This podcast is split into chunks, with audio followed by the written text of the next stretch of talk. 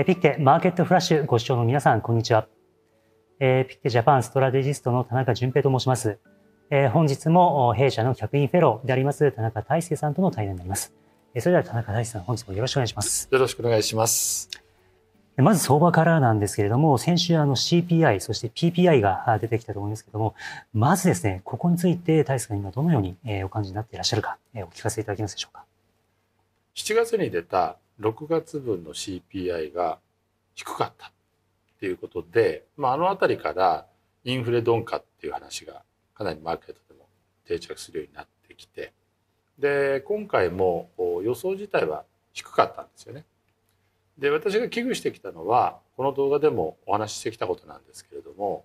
どうも2022年の数字のブレが大きすぎてでこれが季節調整に影響してるかもしれない。というのはあ2022年にこう触れたのと今年に入ってからの前月比の触れが対照的になっていてで昨年は8月にものすごく数字が低くなっているので今回高めに出るんじゃないか、まあ、こういうふうな歪みが予想というよりもですねもう数字パッと見た時に何かのパターンがあるようだからこれ季節調整とすると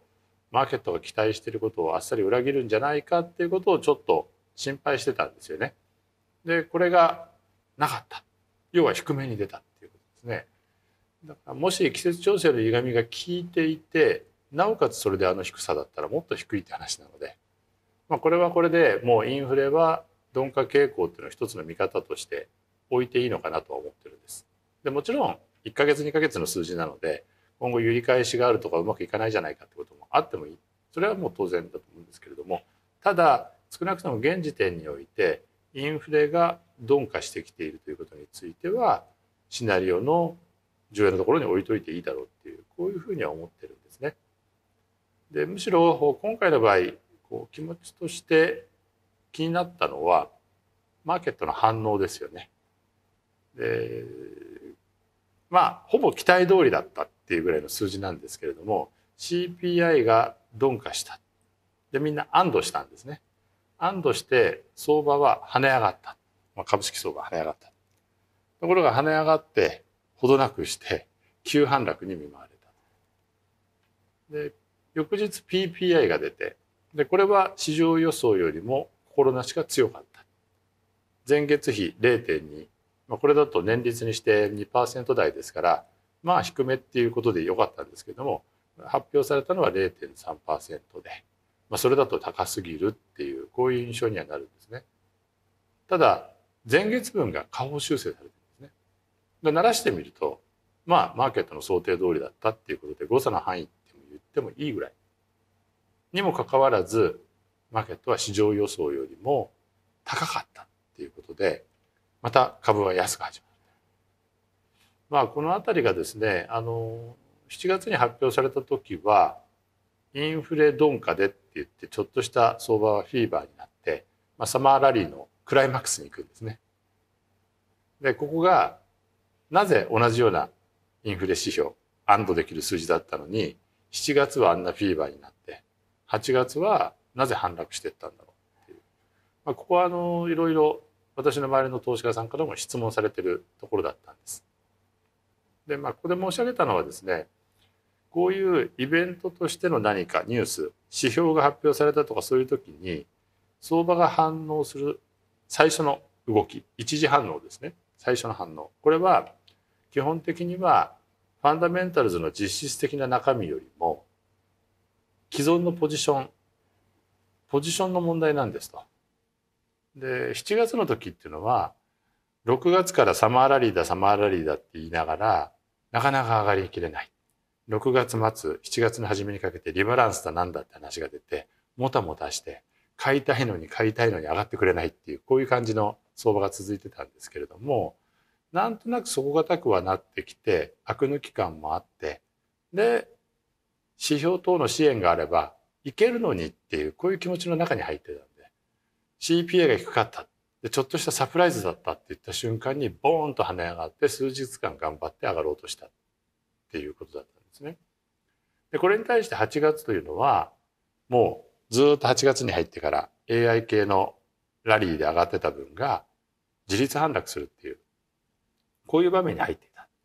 ですから下がって下がってってことを毎日繰り返してて、で、何が起こってたかっていうと、些細な何かニュースがあると、もう寄り付きからドーンと売られてる。で、場中はそんなに売られなくて戻るっていう場面もあるんですけど、戻った時に買いたい人たちいるんだけど、買って上がって、それが止まると、戻り売り税が来て、もう押しつぶすように下げていくっていうことを連日繰り返してたんですね。ですからマーケットの人たちなかなか腰が座らなくて、CPI 良かったって言ってわっと買って上がって、で、それが止まったかなと思ったところからもう怒涛の売りになって、で、すべてなかったように落ちてしまった。で、翌日の PPI はそんなに懸念すべきほどの数字っていう感じではあったんですけれども、やっぱ尾を引いてるんですよね。なんとなく昨日あれだけいい数字が出たのに上がりきれなかった。で、PPI、どちらかというと一見して悪い。ね、最初からもう売りな方に回ってて。で、その後、場中そんなに売られてるわけではないです。ですから、まあそういうふうにマーケットの背後にあるポジショニングですね。これ自体が、あそういうニュースとかイベントに対しての一時反応なので、7月の半ばまでは買い気が勝ってて、で、いい材料ですぐ買った。そして8月はもう下がってる最中だったので、戻り売り戻り売りっていうものが効いてしまって、押し目買いをしたところで止まったら売られる、止まったら売られるっていうことを繰り返して週末に至ったっていう、こんな感じでしたよね。あの、この CPI のですね、注目点2つあるかなというふうに考えておりまして、1つはですね、パウエル FRB 議長が注目しているというですね、スーパーコア CPI だと思うんですね。で、このスーパーコア CPI というのがですね、これはコアサービス除く住居で示されるもので、これを見てみるとですね、前月から実は加速したんですね。あと、それからもう一つは住居だと思うんですね。あの、家賃、貴族家賃、えー、見ていただきますと、これ依然として高い伸びを、えー、示していて、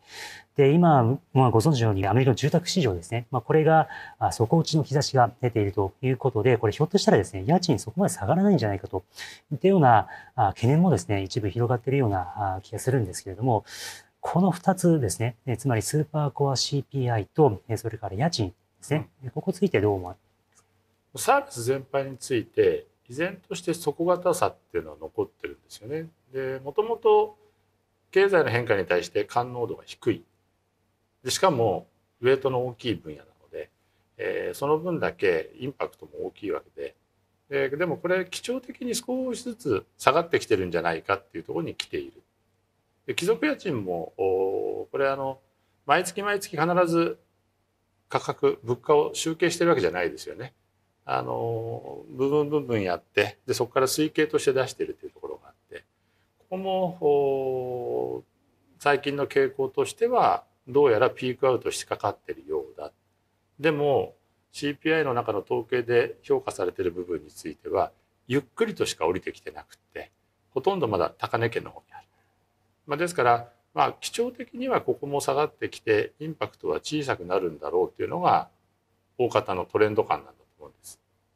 で住宅もですね今回ちょっと特殊な事例になっていて要はあ住宅ってもともと金利に敏感だから金利が高いと住宅ってダメなんだろうということなんですけども確かに金利がものすごく上がり始めた22年には住宅は落ちてった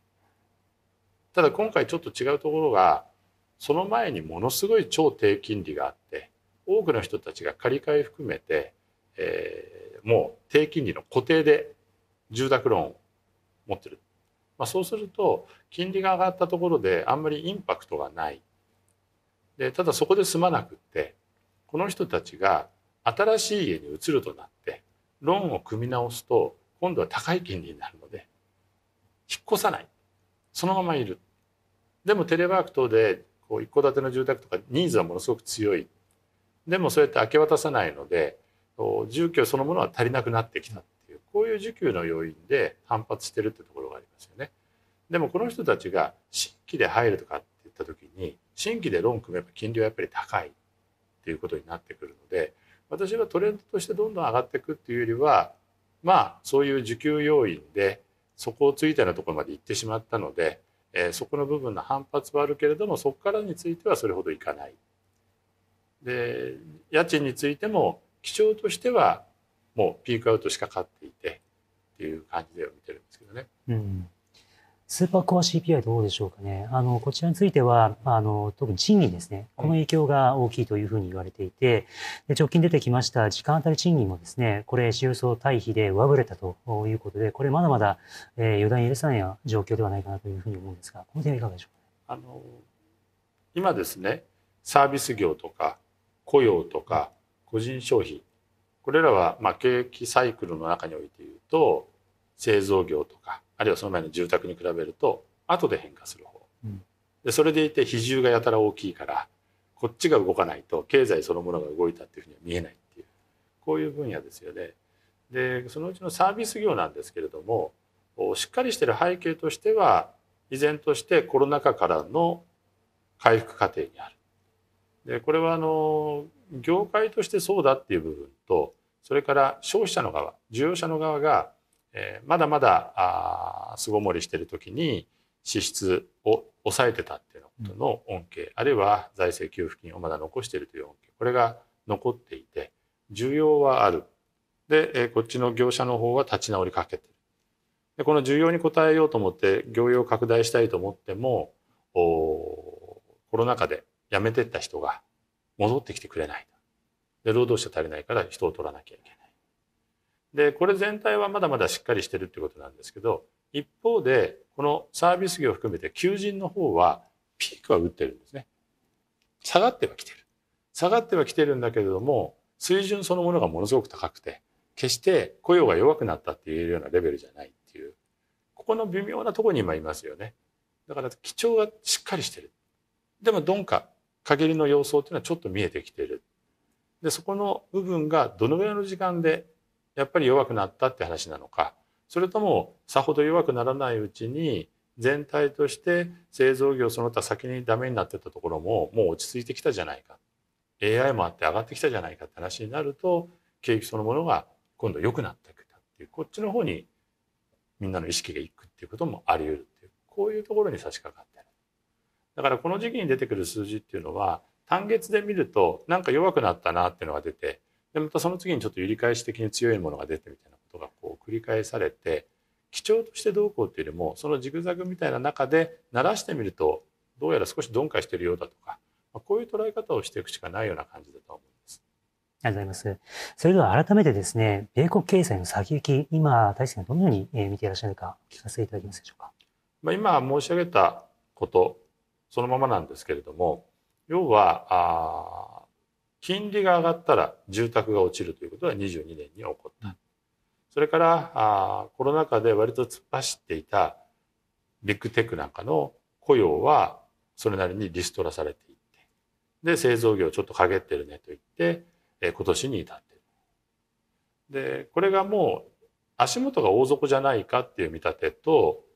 でも一方でこれだけ金利上げて逆イールドになって銀行貸し出し頭打ちじゃないかと。で銀行の貸し出し態度もっと厳しくなってるじゃないか。まあ、こういうことがですね、えー、起こっている。そうすると、お鈍化していくんじゃないかっていうところが一つあって、で、もう一方で、経済の中で7割以上のシェアを占めているサービス業。で、需要面で7割以上を占めている個人消費。これは雇用しっかりだし、両方ともしっかりっていう形で推移していると。だからまあこう大きな曲がり道の中で先行しているところは陰ってるけれども思考的なところが高いままっていうこれが少し陰りの要素はあるんだけどでも簡単には下がってこないっていうこういう感じですよね。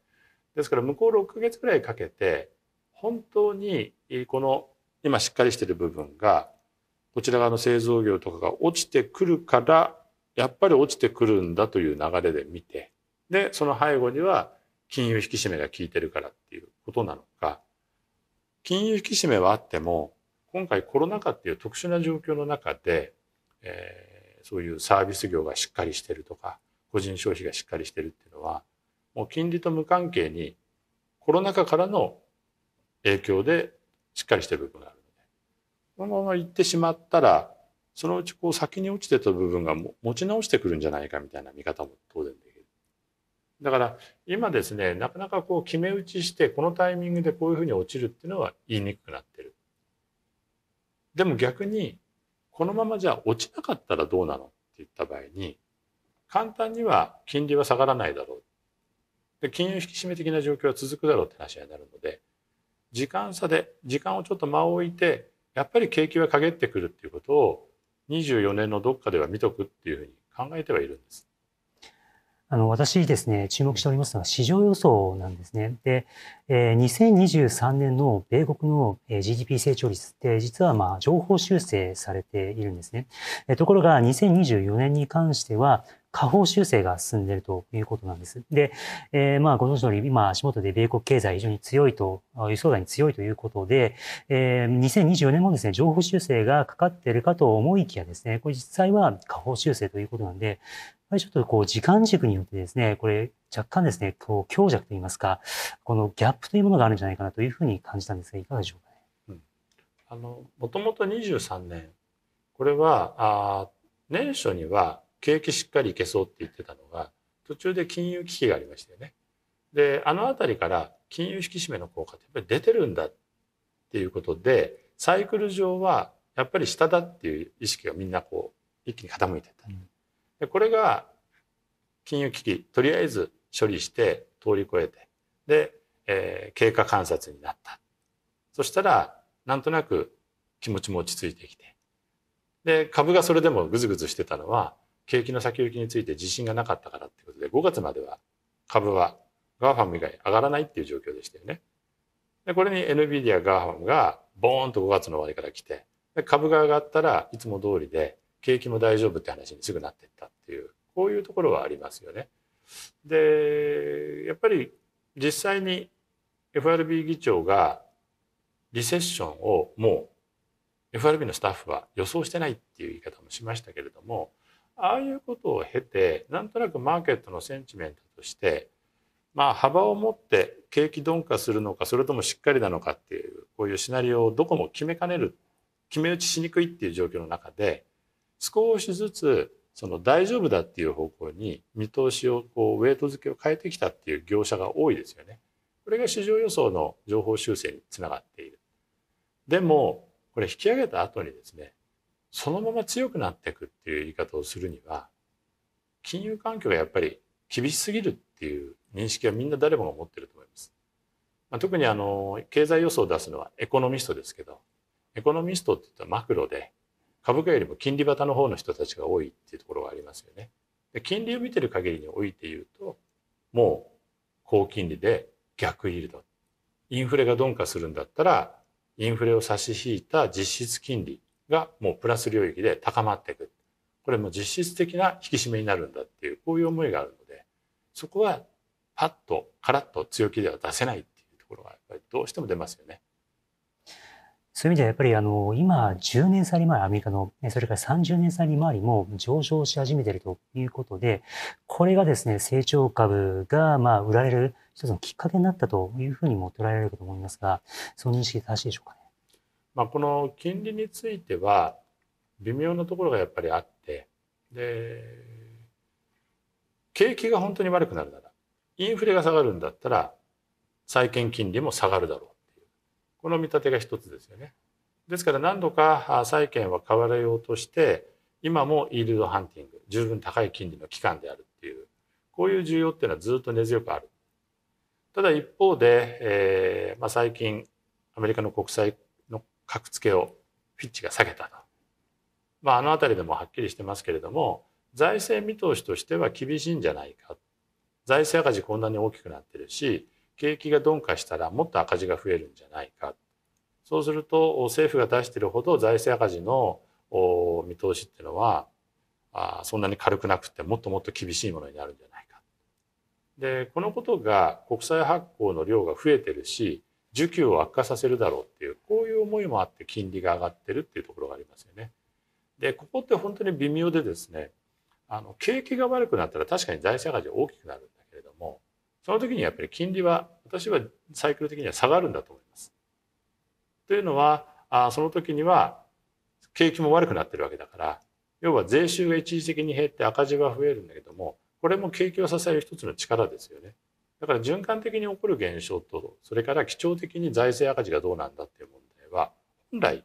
ちょっと区別してみるべきところがあってで来年にかけてその景気が悪くなって財政赤字がもっと膨らんだらみたいなことの議論から、債券需給が悪くなるっていう議論するのはちょっとポイントとしては違うのかなとは思ってるんです。ですから今はまだインフレもう一回本当に下がるの？それから金利まだ上げるんじゃないの？こういう状況の中で景気がしっかりしているしっていうことがくっついてくると例えば向こう3か月の間ぐらいにですね金利がもう一段上がろうとする場面はあるんじゃないかこんなイメージで見てるんですね。でそこに株価が高上がってくるとなおさらそうなんですけれども、まあ、今サマーラリーが終わってちょっと一服しているだからこれが終わった後あたりに債券の方にまた圧力がかかるかもしれないっていうこういうことはちょっとイメージしてるんですけど6ヶ月から1年っていう期間だったらどうかっていうと私は金利は下がってる方かなっていうふうに今のところは踏んでます。あの、シカゴ連銀の、えー、グーズビー総裁がですね、えー、景気後退を避けながら、あインフレが2%の目標まで低下していくというですね、黄金の道を今、米国経済は辿っているんだというふうにコメントをされていたんですけども、この黄金の道、本当に達成可能なんでしょうか？ね。ねこれ本当に、あの、FRB の方から楽観的な話が出てくると、そこまで行っていいかって思うことがたびたびあるんですよね。あのパウエル氏の、えー、リセッションも予想してないみたいな話もそうです。で現時点においてはあ明暗両材料って常につきまとっているしその変化のところがすごく緩やかに来ている。ただインフレについてですね私も時間の経過とともに認識を変えていかなきゃいけないというところがやっぱりあってでもともと2021年あたりにインフレが高まってきた時にパウエル FRB 議長をはじめとして幹部の人たちは一時的なインフレだって言い方をしてましたよね。で一時要因でこれはあのサプライサイドの問題で、えー、供給網が寸断されてるからとか、まあ、いろんな理由でこう言われてましたけれどもこれが緩和してきた。でそれによってインフレが落ちてくるというところがいずれ効くんだって言ってたらそこにロシア・ウクライナ問題とかもあってエネルギー価格も高騰する。それから需要がまだまだ強くって言って下がらない。で、ここからは利上げをしていった時に需要を冷やすことによってインフレが下げるんだって言い方をしてきて、普通のサイクルのようには見てきたんだけれども、どうもやっぱり違うなって思うところはあって、これまでのものすごかったインフレの中には、やっぱり結構コロナ禍ゆえの一時要因って強かったんだ。で、これずっと尾を引いてて、これが下がってくるだけでも結構インフレ率は高ぶれたところからの下落なので、えー、そこそこ落ちてくるっていう目は見えてきてる。まあその後にですね、景気がしっかりしている。で、アメリカは微妙だけれども、インフレギャップの領域、GDP はインフレギャップの領域にある。だからインフレはちょっとこう上がりやすいっていう下地はずっと低流ではあるんですよね。その分が賃金が高いとかいろんなところにつながっているので、ここについては、やっぱりちょっと抑え込んで冷やさないと2%には簡単には届かないかもしれないっていうところはずっと下地としてはくすぶるんだけどもでも一時要因が剥落していくって言った時にそれだけでも結構鈍化するんじゃないか。伸び率としてはですね。だからそこの鈍化してきてその後じっくりと経済がついていって軟着陸するっていうシナリオも描けないわけではなくなってきたっていうのは確かだと思います。FRB としては当然そこを目指したい。傷をあまり負わないで雇用を含めて軟着陸させたいっていう思いがあるので、まあ、そういう道筋も出てきたねっていうぐらいのところで私も理解はしてます。ありがとうございます。え、それでは、え、お時間になりましたので、え、以上をもちまして本日のピクテマーケットフラッシュ、え、終了とさせていただきたいと思います。え、最後までご視聴いただきまして誠にありがとうございました。え、どうぞ今後ともピクテジャパンよろしくお願いいたします。え、それでは大さん本日もありがとうございました。ありがとうございました。